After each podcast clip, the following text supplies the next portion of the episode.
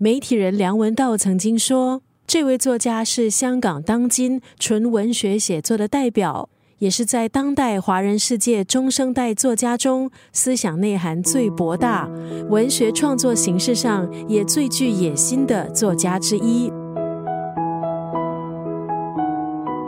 今天在九六三作家语录要分享的文字，出自香港作家董启章。这段文字出自董启章的小说《天工开物，栩栩如真》。这部小说结合个人成长史。家族变迁，还有香港百年发展史，光是看书名就可以看出梁启章的别具用心。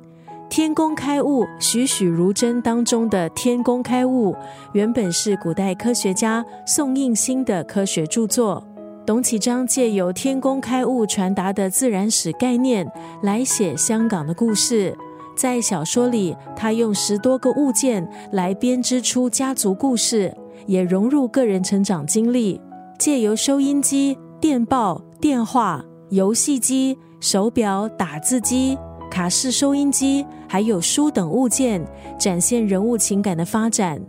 董启章也构造了一家三代，从爷爷、爸爸到自己，书写不同世代的感情世界，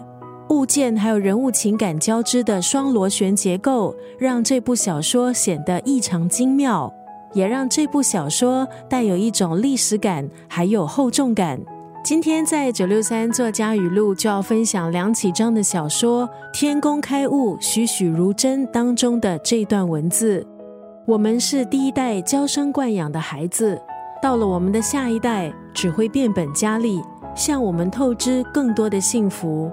而我们从父母那里累积下来的幸运遗产，没多久也连本带利的。亏空尽尽，